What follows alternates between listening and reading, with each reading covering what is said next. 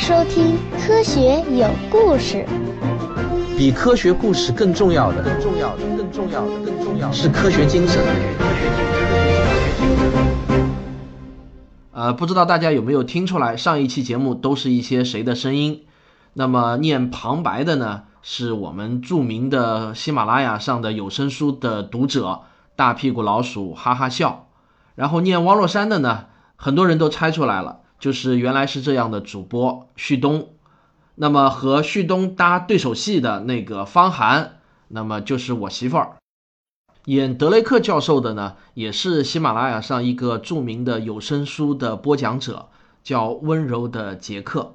他在喜马拉雅上全文播讲过《战争与和平》《如果这是宋史》等等著名的书籍。除了这几个主角之外呢，还有一些路人甲、路人乙啊，比如说我们的周老板就扮演了一个专家，还有王木头讲科学的主播王木头也扮演了一个专家，谷歌古典的谷歌也是一个专家。周老板的媳妇儿和呃喜马拉雅的小编在剧中呢。扮演的是握手计划中的操作员。今天这一集节目呢，还会有更多的新角色出镜，大家可以仔细听一听我们的吴金平吴老师隐藏在什么地方。我可以保证啊，绝对是惊艳亮相，大家从来没有听过吴老师还会这样子说话。我们是否孤独地生存在银河系的边缘？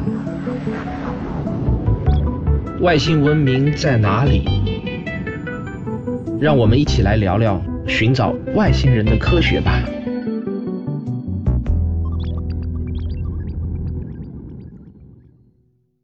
在千里眼飞向星弹一号的过程中，全世界所有的望远镜，从光学的到射电的，从地面的到太空的，都对准了蛇夫座方向的不明物体。但是，除了我们能接收到它如同脉冲星般有规律的脉冲信号外，无论从哪个频段都无法得到任何的反馈，在可见光波段更是完全不可见。基于这种现象呢，IAU 就逐渐倾向于排除了两种可能：第一，这不太可能是一个庞大的舰队，否则在这个距离内人类还无法探测到，实在是过于匪夷所思了；第二呢，这也不是一个自然物体，否则在可见光波段不至于是完全看不见的。如果不是技术文明的刻意掩饰，一个自然物体总是要反射阳光的。越来越多的 IAU 的专家们认定，星弹一号是来自地外文明的探测器。更悲观一点的呢，则认为是地外文明的攻击武器。因为这种级别的隐形，按照地球人的思维，似乎只有在作为武器的时候才有必要。尽管国际社会实施了严格的保密措施。但是无孔不入的新闻媒体还是逐步把真相一点一点地透露给了公众。很有意思的是呢，整个人类社会从整体上来说分成了两种派别。有宗教信仰的人群基本上都是持悲观态度的，他们普遍相信星弹一号的脉冲信号就是倒计时，是审判日的倒计时，世界末日将在倒计时结束的时候到来。全世界各个宗教中几乎都有世界末日的预言，而且呢都大同小异。但是这部分人往往生活的比较平静，他们会尽可能的和家人团聚，完成未完成的心愿。在宗教信仰人群占绝大多数的地区，社会治安没有明显的恶化，人们都还在恪尽职守。而没有宗教信仰的人群，则基本上又分成了乐观派和悲观派。乐观派普遍认为这是外星文明的使者，他们是带着善意来帮助人类的。于是，全世界各地都成立了各种欢迎星弹一号的组织，他们甚至呼吁国际社会建立新的立法，把星弹一号与地球接触之日定为新纪元的起点。但乐观派呢，却始终无法在逻辑上很好的解释为什么星弹一号不与地球文明建立信息交换的通道呢？悲观派则坚信这是外星侵略者，他们一方面呼吁联合国尽快建立地球抵抗联军，一方面在积极地筹建民间的抵抗组织。随着千里眼与星弹一号接触日子的临近，人类社会的焦虑也在逐步的增加。各种恶性的社会治安事件发生的也越来越频繁。千里眼与星弹一号预计的接触点距离地球大约一千三百多个天文单位。就在预定的接触日前一个月，一件重要的事件发生了。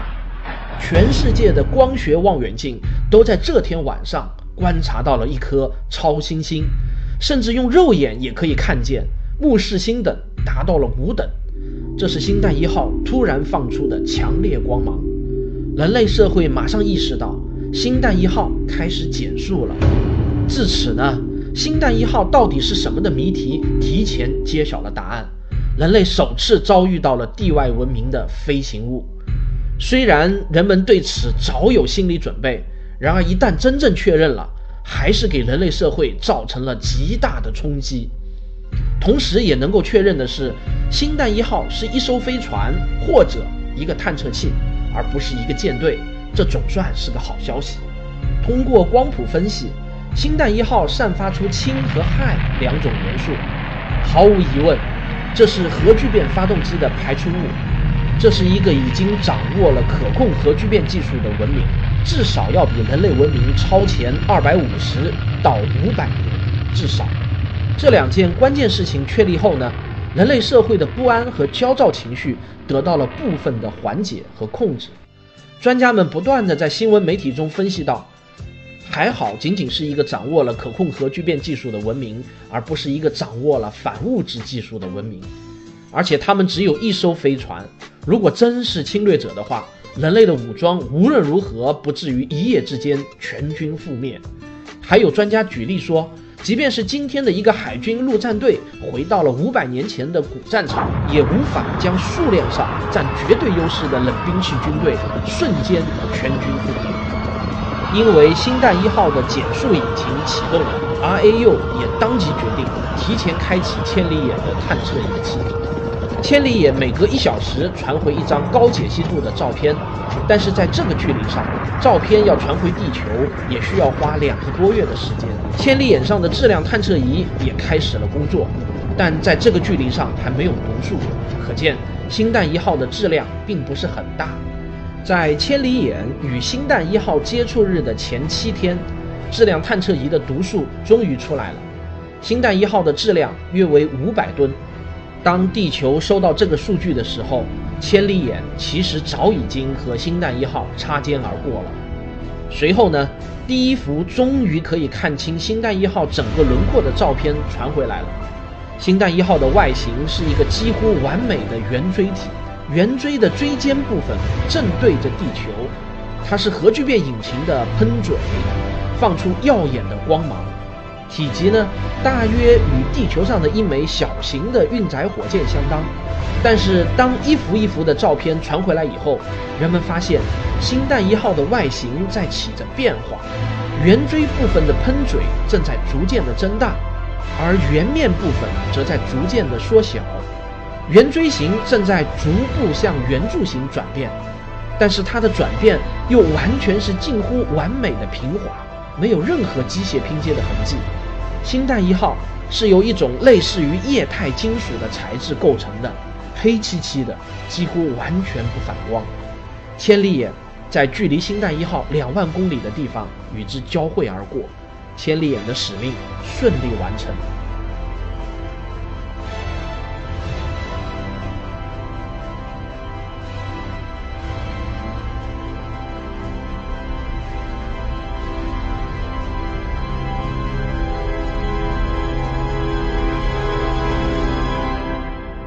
就在千里眼向地球传回照片的同时，中央政治局的高层会议正在中南海紧张的进行着。王若山博士，目前的情况，政治局的同志们都清楚了，想听听您的建议是什么？我认为，目前的态势足以启动防范恶意地外智慧文明预案，应当立即开始疏散作战部队。并且在各大战区的预定地点开始修建秘密工事，囤积战略物资，绝不能抱侥幸心理。我们现在离接触日还有两年的时间，时间还够。你们这些科学家也太小题大做了吧！不就是一个五百吨重的铁柱子，能有多大能耐？所有军事要地都放弃，这不是开玩笑吗？如果一旦外国武装势力趁虚而入，将对我们的国防构成重大威胁。大规模的疏散行动很有可能局势失去控制，造成不可估量的后果。同志们的意见我都清楚了，我决定我们暂不进行大规模的军队疏散，对公众严守秘密。但是全军要做好一级战备状态，确保随时能够迎战敌人的进攻。这个进攻不仅仅是外星人，还包括其他国家的武装力量。航天部要持续呼叫“新弹一号”，在各个频率进行呼叫，努力与之建立通信联系。虽然从逻辑上来说，在这种时期成立一个高度集权的地球联合军是能够最大化的发挥地球上所有军事武装力量的方案，但经过一个多月的高密度的会议。国际社会很快就意识到，成立地球联合军是不可能的。目前整个人类社会的宗教信仰、政治体制决定了，即便是面临外星人入侵这样重大的、可以威胁到整个人类安危的事件时，人类社会也不可能在短期内团结起来，只能是各自为战。联合国最后的决议也只能是要求各国向安理会通报各自的军事计划。唯一的成果是由安理会牵头确定了一份特别应对小组的名单。这份名单上的人来自全球各个领域中最顶级的专家，包括了科学家、特种兵、政治家、心理学家等等，甚至还增加了一名占星师，一共是五十四名。应对小组的代号为“猎犬”。国际社会达成的协议是：一旦星弹一号与地球接触，猎犬必须第一时间到达接触点。但猎犬不具有指挥权，只能作为决策顾问。在哪个国家的军事行动，只能由哪个国家自己的军事领导人来决定。从公开的安理会通报上来看，各个国家采取的对策竟然是惊人的一致，都不约而同地采取了与中国相同的策略，在安抚民众的同时，所有军队进入一级战备。随着新弹一号日益临近。所有的媒体都把关注焦点转向了这里。大家现在看到的是实时直播画面。现在这个画面显示的就是星弹一号。大家可以看到，它的亮度已经达到了一整星的亮度，超过了夜晚天空中大多数星星的亮度。如果按照目前的速度，大约一年后抵达地球。我们来连线上海天文再过六个月，星弹一号就要到达月球。它的亮度现在已经超过了金星和木星。甚至在白天都能隐约看到它，它依然在不断减速。全世界的地外文明崇拜团体的活动也达到了最高潮。现在您看到的是美国人在新墨西哥州的高原上用巨大的 LED 灯组摆出了面积达到几十个平方公里的 “Welcome to the Earth” 的字样。澳大利亚人则在内陆沙漠上用灯光组成了一个直径达到一百公里的人类笑脸的图案。一到晚上便开起来，还会眨眼睛。从卫星拍摄的照片来看，效果极其震撼。目前没有任何证据表明星弹一号响应过无线电呼叫。最新的照片显示出，星弹一号的外形已经成为一个几乎完美的圆柱形。在距离接触前的最后一个月，星弹一号的核聚变引擎突然熄灭了，它停止了减速。此时的新弹一号在距离地球约两个天文单位的木星和火星之间的小行星带上，以接近四十万公里的时速，悄无声息地向地球滑行过来。王若山博士，很高兴采访到您，能否给观众们解释一下，我们现在是通过什么样的技术手段观察新弹一号的？啊，是这样的，星弹一号关闭了它的核聚变引擎，它不再发光。而它表面的材质非常特殊，呃，不仅不反射可见光，也不反射任何波段的无线电。但好在我们还可以利用红外天文望远镜找到它，因为它的引擎还有余温，只要有温度，我们就可以采集到它发射的红外波段。但根据我的预计啊，星弹一号很快会再次开启引擎减速，因为按照它目前四十万公里的时速，想要降落地球是不可能的，它必须要把时速降低到三万公里以内。各位观众，我正在北极的中国科考站为您带来现场报道。我们现在看到的那个其实不是太阳，而是新蛋一号。再有一个小时，它就应该进入大气层了。注意看，它的亮光消失了。果然不出所料，它再次关闭了引擎。现在我们用肉眼无法看到它。让我们把画面切换到望远镜视角，请解说嘉宾为我们做进一步的说明。如果保持可乐罐的形状，那么它应该会直接降落。哦，好像它开始长出翅膀了。大家仔细看呢，它那个圆柱形两侧开始慢慢的凸起了。很明显，这是新蛋一号做好了在地球大气层中滑翔的准备。它应该会在地球大气层中飞一会儿。现在北极的上空突然出现了一团巨大的红色火球。它翻滚着越来越低，哦，看，从火球中突然冲出了一个巨大的、张着两翼的飞行物，就好像是一个长着巨大翅膀的易拉罐。它几乎是全黑的，表面不反射任何阳光，看上去就好像是一只巨鸟在天空中的投影，像是某种幻象。总部，总部，目标已经进入我防空域，我已经看见目标，请指示。保持距离。不要做出任何威胁动作，随时报告。收到。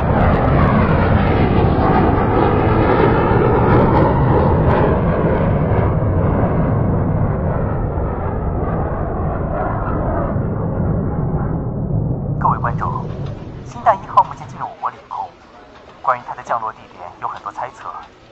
有人说，它应该会绕着地球先飞几圈；也有专家分析说，它有可能飞往联合国总部。也有观点认为，他应该会说。方寒，我想我知道他要去哪里。哪里？我们这里。啊？为什么？其实，在确认新蛋一号是一艘非自然飞行物体后，汪若山就已经隐隐猜到了一些事情。十年前。他利用悟空发射的人类文明信息，在距离地球一光年远处被新蛋一号截获，于是他立即转向，朝信号的发射源飞来。但是新蛋一号并不能知道信号源的距离，在这个方向上，距离最近的一颗恒星只有一光年左右。于是他朝着信号源的方向发射了定位信号，如果接收到回波。就可以准确地计算出距离。空那三十多个足球场的反射镜面成了新蛋一号最好的定位器，因为任何射电望远镜都会自然反射接收到的无线电波，其本质和镜子反射光线是一样的，而光本身就是一种无线电波。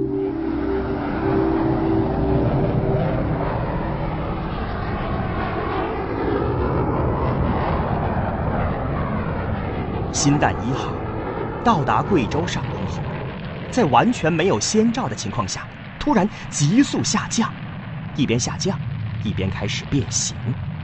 它的这种变形完全不是那种生硬的机械式变形，而像是一颗慢慢融化的巧克力。在距离地面五千米高空的地方，新蛋一号已经融成了一滴巨大的液滴，它就在悟空的正上方。突然，这颗液滴一分为五，五个小液滴排成了骰子上的五字形。几乎与此同时，每颗液滴的正下方冒出了蓝色的光芒，核聚变引擎开始工作，使得液滴减速。仅仅十分钟后，五滴液滴就平稳地降落在了悟空巨大的反射弧面上，中间的那颗液滴。恰好降落在悟空的正中心，另外四滴平均分布在悟空的边缘上。液滴落地，就跟水滴落地极其的相似，迅速的在地面上化开，平摊成五个直径四十米左右、厚度在三米左右的圆柱体。因为液滴的表面几乎不反射任何光线。从远处看过去，就好像悟空突然长出五个漆黑的大洞一样。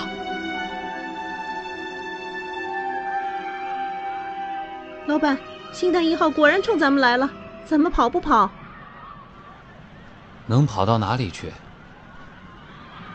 我觉得我有责任在这里看守悟空。我总觉得他们来这里目的不会太简单，一定有一些我们不知道的原因。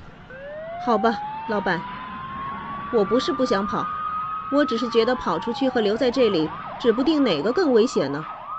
横竖都是赌一下，我不如省点力气。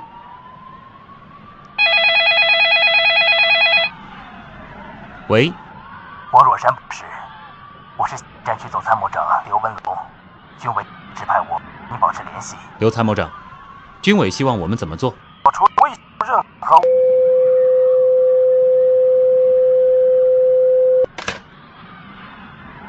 老板，怎么回事？所有的电脑屏幕全都花屏了。这是全频段阻塞，星弹一号切断了我们与外界的通讯联络。老板，看那边，主控电脑自动启动了。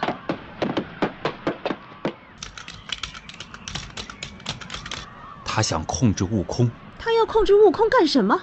不清楚，让我想想。屏幕上那个坐标是什么？风寒，你把手机里面 EPE 的数据调出来。没错，就是这个方向。EPE 在2022年发现的一颗超级地球，EPE 三五零零，距离地球四十六光年。如果我猜的没错。这就是星弹一号的母星，他这是要利用悟空向母星传送信息呢。传送信息的目的是什么？天知道，或许是给母星一份喜报吧。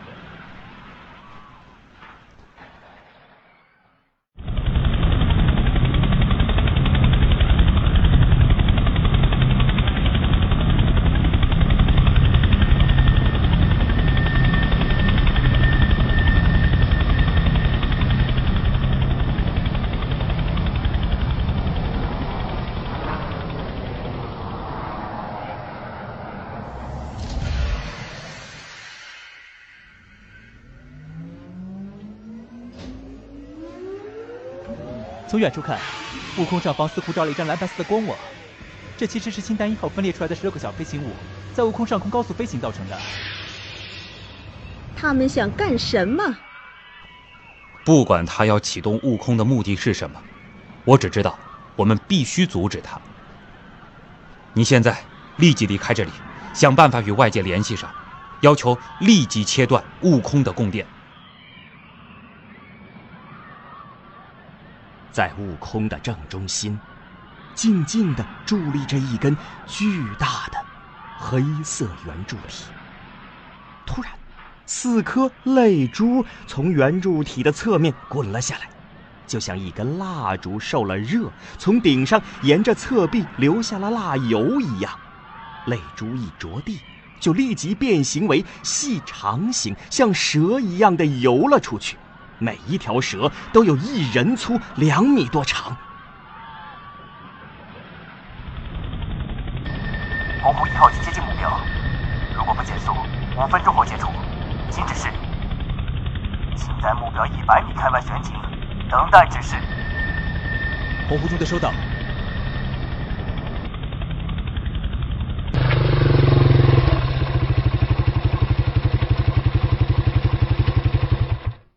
洪湖一号，现在可以把地面行动部队放下去。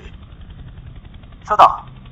洪湖九、十、十一、十二号，立即下降到登陆高度。飞豹小队落地待命。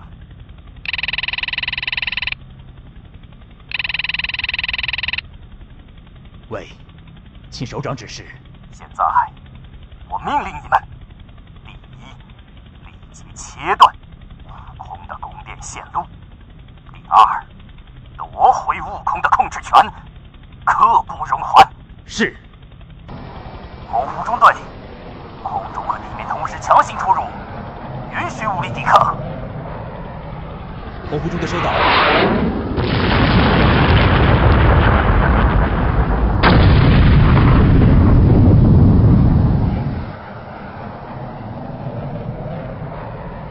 行动失败！重复，行动失败！